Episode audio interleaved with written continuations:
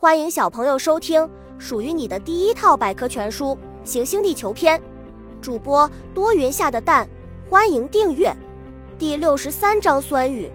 酸雨是随着大工业的兴起降临人间的，它主要是由大气中的二氧化硫、三氧化硫和氮氧化物与雨雪作用形成硫酸和硝酸，再随雨雪降落到地面。现在世界上很多地区都出现过酸雨的现象。酸雨的产生，酸雨是人类在生产生活中燃烧煤炭排放出来的二氧化硫，燃烧石油以及汽车尾气排放出来的氮氧化物，经过一系列成云致雨过程而形成的。小知识：酸雨是指由于人类活动的影响，使得值小于五点六五的酸性降水。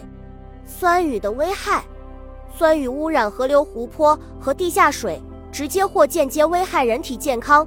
并影响鱼虾生存。酸雨引起的酸雾还会使鸟类受到伤害。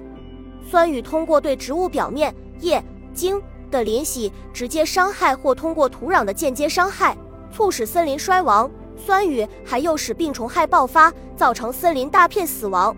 酸雨对树木造成的危害。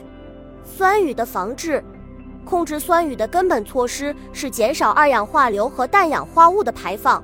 现在。许多国家都已经采取了积极的对策，如优先使用低硫燃料、改进燃煤技术、开发太阳能、风能、用甲醇、液化气等干净的燃料代替汽油，还可以给汽车安装尾气净化器等，都能降低尾气中氮气的排放量。太阳能汽车，本集播讲完了，想和主播一起探索世界吗？关注主播主页，更多精彩内容等着你。